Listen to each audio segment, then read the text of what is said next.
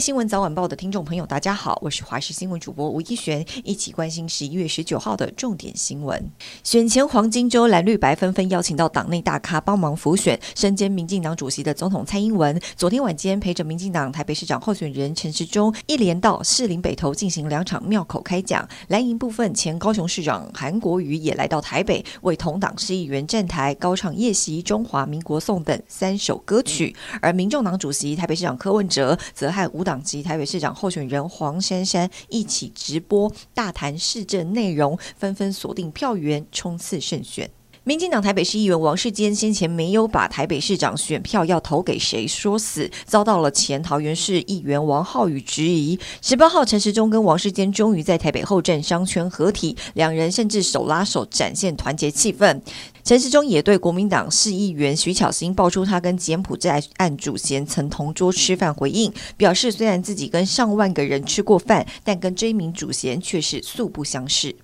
赏枫季开跑，随着天气变冷，台中武林农场进入赏枫季节，枫叶也开始转红。农场内四百公顷枫林，目前已经有接近五成枫叶陆续转黄变红，形成红黄橙紫相间的缤纷色彩，让游客惊喜不已。另外，福寿山农场松庐附近的枫叶也开始转红，从空拍机高度看下去，枫红映衬阳光，点缀在青山之间，相当美丽。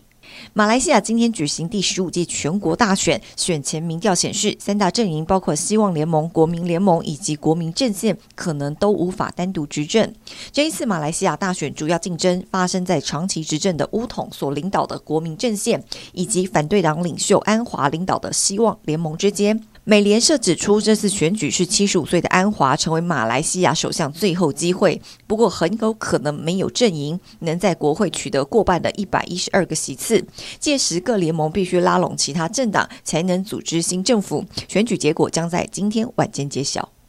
今天各地大多都是晴到多云、温暖稳定的天气。北台湾云量较多，大台北山区以及东半部偶有零星短暂雨。东北部地区局部降雨比较明显，持续有大雨出现的几率。温度方面，各地高温可以来到摄氏二十七到三十二度。中午前后体感偏热，基隆北海岸以及东北部地区因为云量比较多，也容易下雨，高温在二十五、二十六度。而各地低温普遍为二十到二十三度。中南部的民众要特别留意的是，日夜温差比较大，早晚。外出记得添加衣物。另外，今天清晨以及夜晚，中南部地区容易有局部的雾或者是低云影响能见度，驾驶朋友请特别小心。